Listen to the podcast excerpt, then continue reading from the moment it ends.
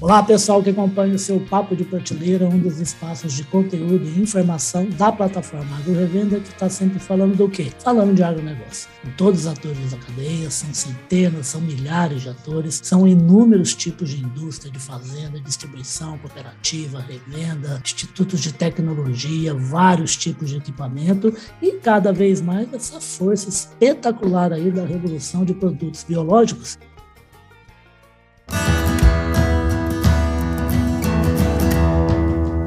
Podcast Papo de Prateleira. E eu estou aqui de novo trazendo uma pessoa que já deu uma aula aqui sobre, sobre produto biológico, sobre como é, como é que se pega resíduo da indústria e faz com que vire um produto que vai fazer bem para o campo, fazer bem para a lavoura e ainda por cima, é lógico, fazer bem para o meio ambiente. É o Fernando Carvalho Oliveira, o Fernando que é agrônomo e o responsável técnico pelos fertilizantes orgânicos da Terra Nutrição Vegetal. O Fernando, prazer te receber de novo aqui, viu, rapaz? Prazer é todo nosso. Muito obrigado, Rico. Não, o prazer é todo nosso. O, a, nossa desculpa que costumo falar, né? O, o, Fernando, em primeiro lugar, assim, você sabe que eu vou acabar chamando o papo de prateleira agora de papo de prateleira biológico, viu, rapaz? Que eu não paro de falar de biológico, né? O setor continua com tudo avançando demais, né? Sim, é, é, eu, eu, acho que os produtos biológicos, sem dúvida nenhuma, é a, a grande fronteira da tecnologia agrícola. É, e cada vez mais nós vamos falar nesses produtos, até mesmo pela a, o potencial que ele tem em aumentar a eficiência, o aproveitamento dos produtos convencionais, né? No campo dos fertilizantes, sobretudo os fertilizantes minerais. Perfeito. Não no sentido de substituí-lo, mas no sim, sentido sim. de aumentar o seu aproveitamento. Perfeito. É, ele, ele consegue reunir tanta característica positiva, né, que provavelmente deve ser por isso que tem esses avanços aí de 20%, 30% de crescimento do setor ao ano. Né? Então, olha, Riba, quando, quando se fala em, em equilíbrio biológico, ah. propriedades biológicas dos solos, seus efeitos sobre o sistema produtivo solo-planta, tem um exemplo que sempre cai muito bem, né? Ah. É o exemplo dos ambientes naturais equilibrados. Imagine uma mata. É, é, você pega uma mata numa região, num ecossistema onde você tem água, essa mata é extremamente abundante e ninguém joga fertilizante, ninguém interfere ali nem com fertilizantes e nem com produtos defensivos. Né? O que, que há ali de notório para ser observado e aprendido? É o equilíbrio, né? é um equilíbrio físico, químico e, sobretudo, biológico. Né? Ali, uhum. ali você está ciclando é, é, o material orgânico produzido pela própria mata e você tem, além de uma quantidade grande de microorganismos, você tem diversidade, porque você tem diversidade de plantas também. É? Uhum. Então, o sistema está em equilíbrio. O que acontece? Quando nós, homens, precisamos fazer agricultura para produzir alimento, a primeira coisa que nós fazemos, ou que já fizemos no passado, é romper esse equilíbrio é alterar o negócio dessa né? vegetação. Exatamente. E depois vem, depois disso vem, via de regra, a monocultura.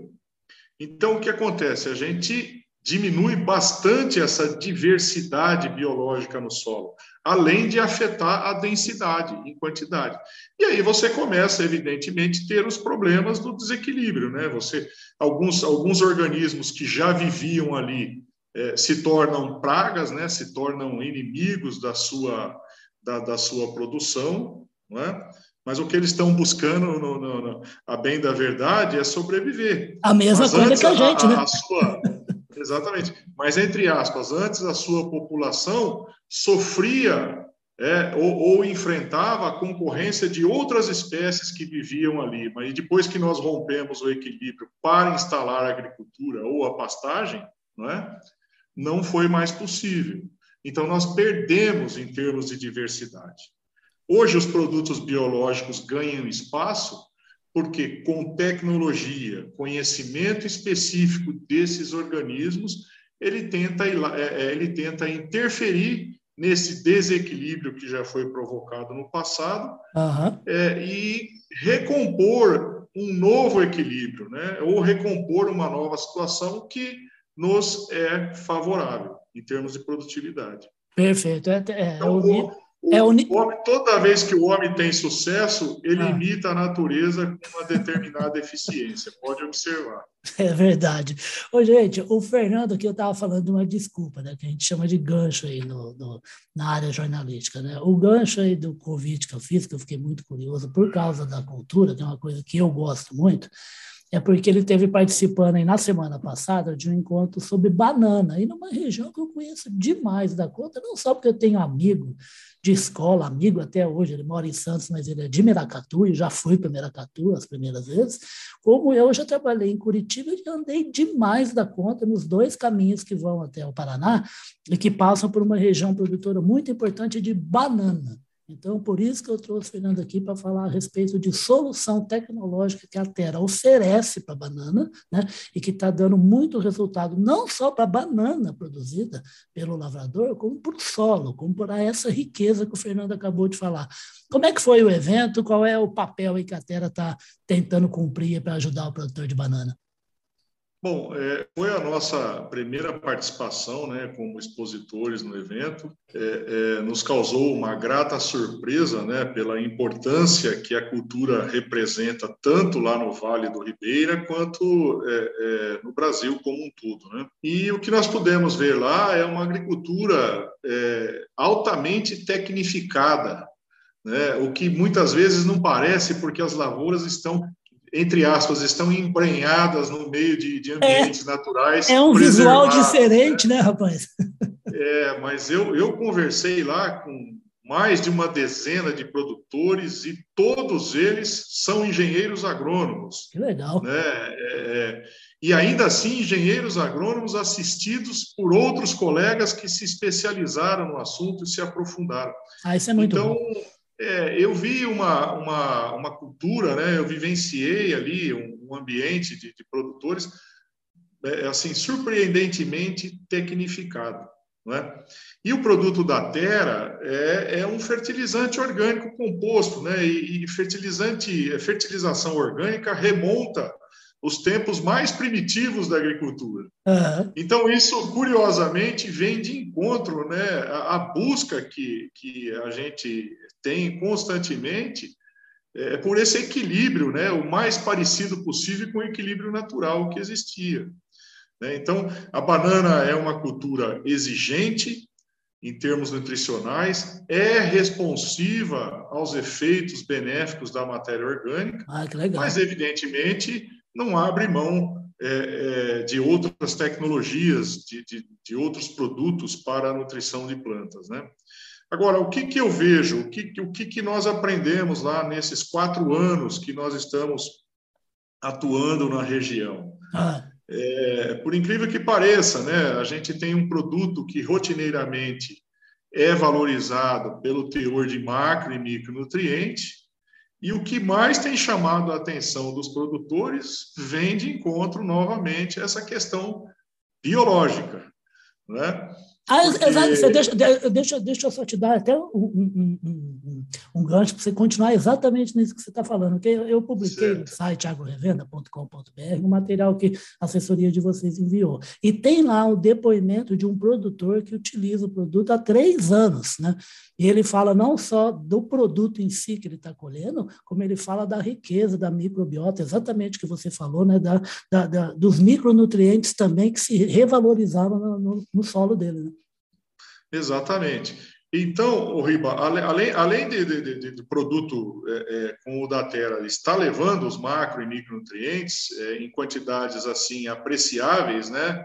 Não são suficientes, mas são significativas. É isso que eu quero dizer. Perfeito. É, a gente tem ouvido muitos depoimentos dos produtores com relação à, à, supressão de alguns problemas fitossanitários, entendeu? Ah. Um deles até é, é, que é a fusariose, muito problemática em, em lavouras de banana.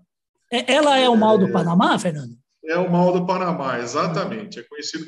Então, nós temos um, um estudo da, da, saudosa doutora Raquel Guini, doutor Wagner Betiol, da Embrapa, ah. que foi publicado em revista internacional e mostra a supressão de até 60% desse fitopatógeno é causado justamente por um produto igual ao nosso, né? Por coincidência é o nosso, mas não foi um estudo encomendado, né? Foi um estudo que eles fizeram com diversos fertilizantes orgânicos e o nosso se destacou é, é, nesse controle. Ô, ô Fernando, e, e para falar para o pessoal que não sabe, primeiramente tem, eu acho que foi encontrado pela primeira vez no Panamá. O Panamá já foi, eu não sei mais agora que eu não acompanho, ele já foi o maior produtor de banana do mundo. Né? Então dúvida. ficou muito conhecido né, essa, essa doença, que foi uma doença que causou uma verdadeira uma perda gigantesca em inúmeros países do mundo, também na Ásia. Né? É, e ela está presente aqui, né? É, é, é, por essas e outras razões que eu disse para você que os produtores são altamente tecnificados e muito bem assistidos, porque eles convivem com, com convivem com o inimigo, né? É, bravamente eles convivem com o inimigo, estão aprendendo, né? Porque eliminá-lo não tem sido, não tem se mostrado possível. Parece que o bichinho é tinhoso, né? É, quando não se pode com o inimigo, alice-a ele, né? Exatamente. Ou convive-se com ele. É. Então, é, o, que, o que a gente tem visto é o seguinte: a gente fez algumas análises do produto. Ah. Hoje tem tecnologia para você fazer uma, uma espécie de sequenciamento genético que resulta numa varredura né, de espécies presentes, né, de espécies de microorganismos. Então, tudo que nós sabemos, por enquanto, do nosso fertilizante é que ele tem uma densidade elevada de microorganismo tá. e uma diversidade muito grande entre fungos e bactérias. No caso de bactérias, passa de 200 espécies Nossa. e de fungo passa de 110 espécies. Então, agora, as espécies que estão lá, a ampla maioria não são bem conhecidas pela ciência agronômica.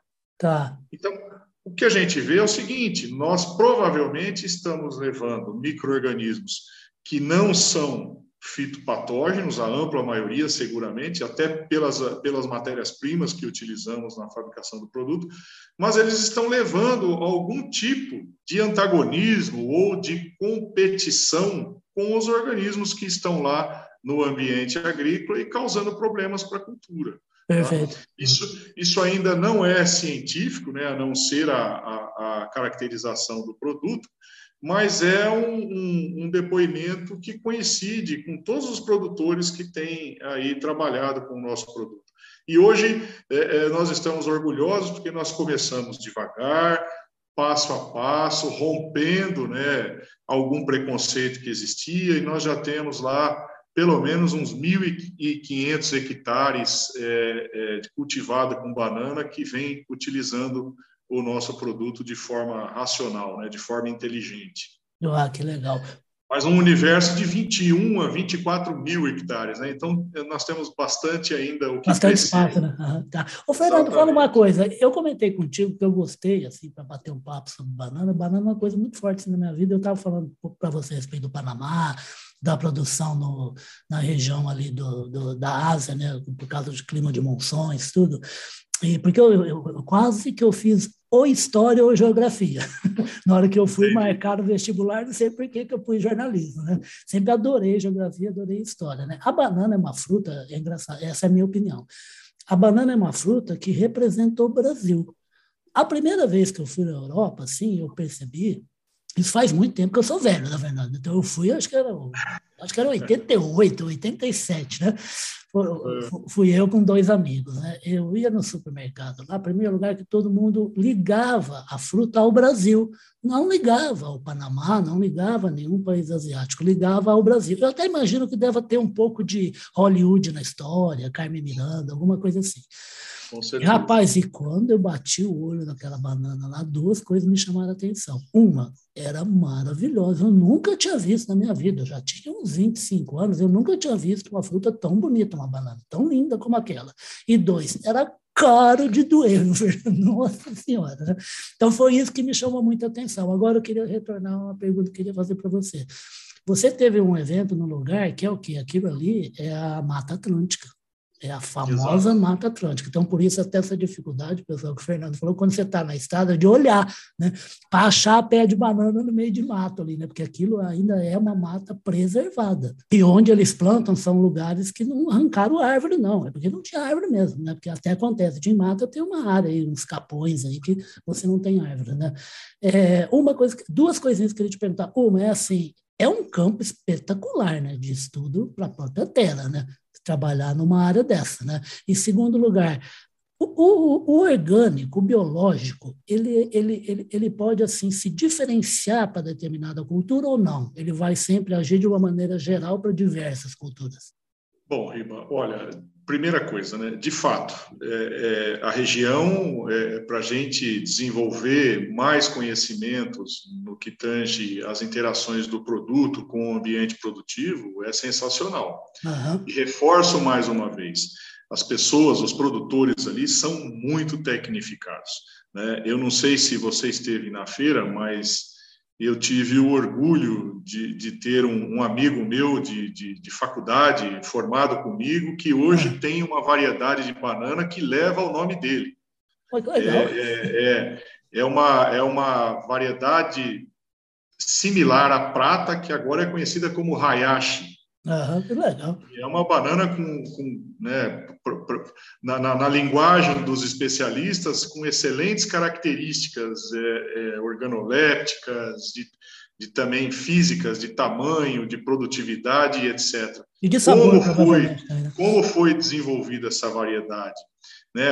Aí, aí que você vê a dedicação e o olhar clínico do produtor que está todos os dias na lavoura, observando é, é, é, anotando, levantando dados e etc. Quer dizer, ele observou lá um universo de centenas, de milhares de plantas, uma planta que se destacou. Ah. E aí ele aprofundou os estudos e hoje eles estão vendendo mudas aí para o país inteiro. Né? Ai, que beleza. Então, é, é, é um privilégio imenso para a gente levar um produto novo que vinha é, com certo preconceito da sociedade e trabalhar com pessoas com boa vontade, com esse nível de conhecimento, então a Terra só tem a crescer lá, né? não resta dúvida. Né?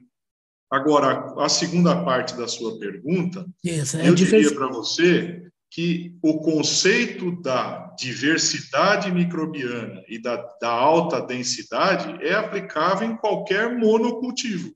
Tá. Né? Então, o que a gente vem observando para a banana é válido na citricultura, é válido na, na, na cultura da cana-de-açúcar, seria válido também numa, numa, numa, numa pastagem cultivada, ah. no café, na, nos grãos, né, nos cereais, soja, milho e etc. Enfim, o princípio é o mesmo, né, é, Riba? É levar é, esses micro-organismos para o solo né, e esperar que a sua presença acabe resultando em efeitos benéficos para todo o sistema, né?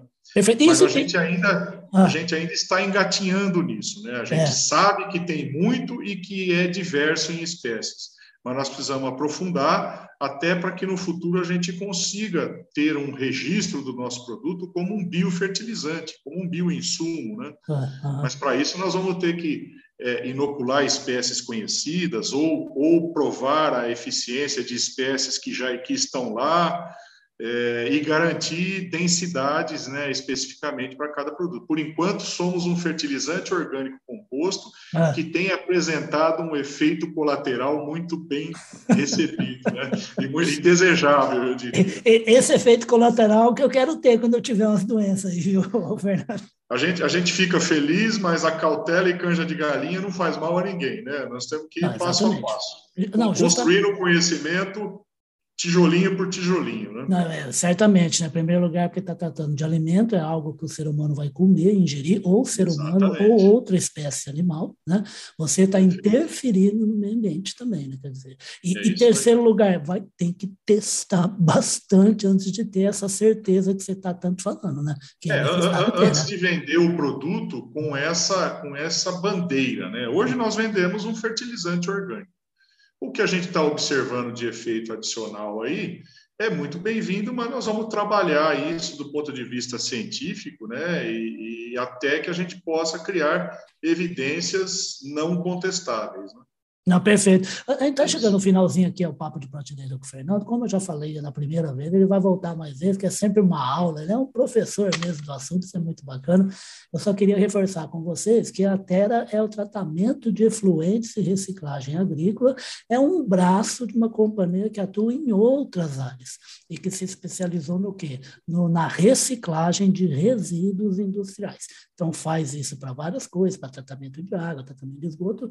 Existem resíduos, existem resíduos também em vários tipos de indústria, várias agrícolas também, e ela usa toda essa matéria-prima para fazer o quê? Para fazer produtos que ajudam na produção agrícola do brasileiro. Fernando, a última coisa, queria, você está falando a respeito desse trabalho intenso, tem que estudar muito tudo. O, o produto biológico, ele também precisa levar em consideração o, o tipo de solo em que ele vai ser usado. Eu não estou falando só para falar de solo solo pobre, não. Eu estou falando para falar de solo diferente, porque a gente está num país gigantesco, né? então você tem um tipo de solo no centro-oeste, um tipo de solo no nordeste, um tipo de solo no sul do país, o, o material é diferente, você tem a terra vermelha, a terra roxa, tudo mais. Isso, isso é levado em consideração ou não? Ou realmente é de maneira geral, como você está colocando agora? Então, Riba, olha, eu, eu, no meu entendimento, ele, ele atende interesses de maneira geral. Uhum. Mas é evidente que, em função do ambiente, das características do ambiente onde ele é aplicado, ou seja, tipo de solo, um solo sob clima de cerrado, Sim. Ah, o clima solo também, sob né? clima é, mais, mais quente e úmido, como, por exemplo, a região do Vale do Ribeiro. Da banana, né? É, pode haver aí é, particularidades da melhor forma de usar, né? Tá. Época, doses, é, é enfim, é, veículo de aplicação e etc. Mas os organismos biológicos que têm ações aí conhecidas e reconhecidas é um grupo ainda relativamente pequeno, né? E são, na maioria das vezes, de, de utilização genérica. Né? Exemplo, é, exceto alguns fixadores de nitrogênio, que são específicos para leguminosas, outros são específicos para gramíneas e, e etc. Né? Mas a ideia é que se tenha para esses produtos uma, uma aplicação generalista e é o ideal, né? Uhum. Que é o ideal, é o que se busca, né?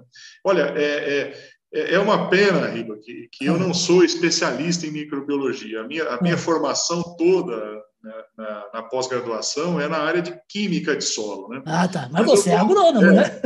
Eu sou agrônomo, mas tenho noções, claro, mas é, é, o destino está me forçando a estudar e aprender um pouco mais porque sobre os aspectos químicos, eu já esgotei quase tudo que se sabe, né, que se conhece, com o tipo de material que eu trabalho. Ah. E uma coisa importante, até para complementar o que você falou da Terra, ah. é, é, importante que o público saiba que é, os lodos é, de tratamento de esgoto sanitário que nós utilizamos como matéria-prima, eles não são materiais fecais, eles são biomassa. Uhum. É célula de microorganismo que nós cultivamos no processo biológico de tratamento dos esgotos e temos que retirar o excesso. Perfeito. Então, veja, eu submeto a um processo de compostagem que provoca uma sucessão microbiológica, né? Os próprios microorganismos, eles são, ao mesmo tempo, substrato a ser tratado e alguns deles são os agentes que fazem o tratamento. Então, eu já começo com uma matéria-prima que é puramente biológica. Que legal. Você sabe que agora eu estou dando risada aqui, porque eu estou lembrando um caso de um produtor. Eu contei isso ontem numa entrevista, que o assunto era biológico é. também, né?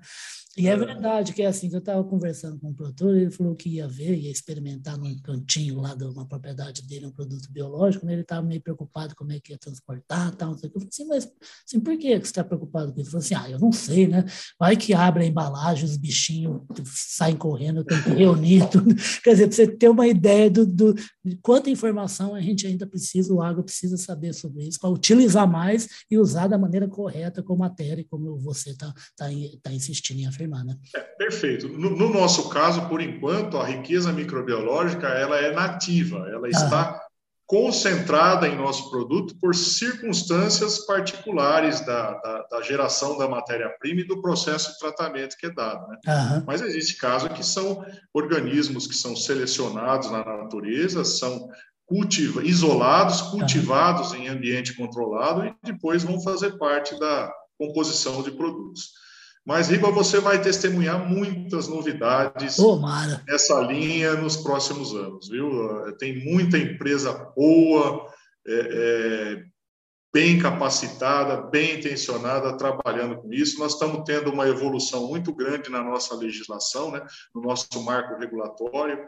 Então, certamente virão, virão muitas coisas boas aí nesse segmento. Perfeito. Eu, é, eu, vou encerrar aqui com o pensamento de uma pessoa que eu admiro muito, que é o Ricardo Santin, que é o presidente da Associação Brasileira de Proteína Animal. Que um dia, conversando, almoçando com ele num evento, ele estava contando uma história que ele falou, acho que no Japão, em algum lugar, né, que ele já viaja o mundo direto, ele, ele pegou, estava comendo uma asinha de frango, né? E aí ele pegou a asinha de frango e falou para o camarada assim, falou assim, ah, você está vendo essa asinha de frango aqui? Tem gente que fica chamando isso aqui de commodity. Você sabe quantos anos a gente trabalhou para a gente chegar nesse corte aqui, que a gente percebeu que é o que o japonês adora? E o que, que tem nessa ave que, que, que tem essa asinha aqui? O que, que foi usado de produto que a indústria desenvolveu, de genética, de nutrição, de sanidade, de vacina? É, não é commodity, não. O agro brasileiro hoje, ele é, na verdade, um resultado e um provocador de uma tecnologia sem fim, né? Apesar de ser conhecido como um, um, um exportador de commodity. Né?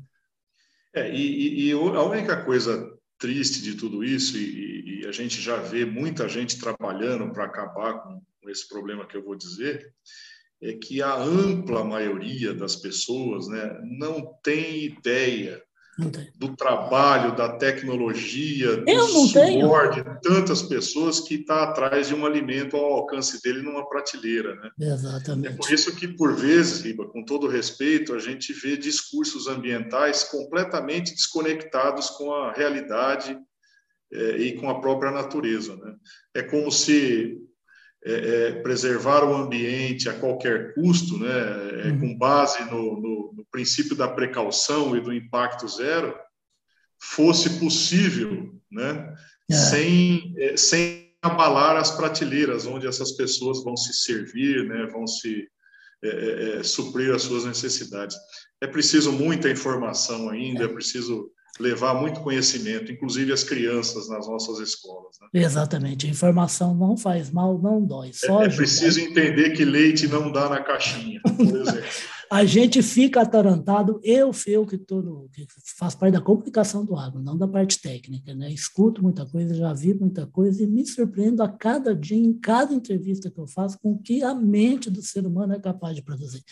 E eu encerro aqui falando que eu já falei para minha irmã passiva quando chega na frente lá de um, de um, de um alface que está custando 4, 5 reais, ou então de um, um, quilo de, um quilo de frango vivo que custa em média 6, 7 reais no supermercado. Eu falo, nossa, como esse negócio está caro? Eu falei assim, está caro não. Compra, gasta menos com o celular, com a ligação do celular e gaste mais com alimento, que alimento é sua saúde, é o seu corpo e você está movimentando uma cadeia que hoje já é quase um terço da economia brasileira. Então, e, pensa, pensa num setor produtivo que você vê mulheres trabalhando em cabine de máquinas agrícolas com, com crianças dormindo é, é ao lado da embreagem. Né?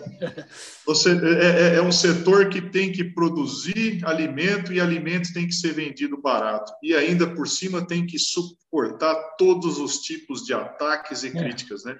e ainda manter a economia do país de pé.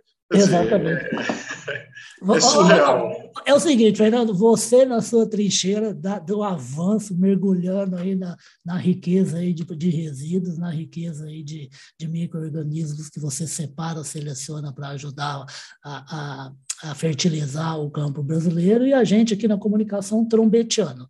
O pessoal é pode não aí. ouvir, mas nós não vamos parar de gritar. Perfeito. Gente, uma falei, hora vão ouvir. Uma hora escuta, é lógico. A gente grita cada vez mais alto e vai substituindo as bocas para gritar. Né?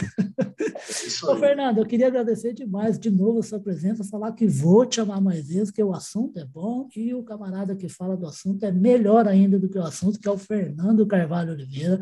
Ele que é engenheiro agrônomo e é responsável técnico pelos fertilizantes orgânicos da terra nutrição vegetal. Super obrigado, doutor Fernando. Nós é que agradecemos e é sempre um grande prazer, viu?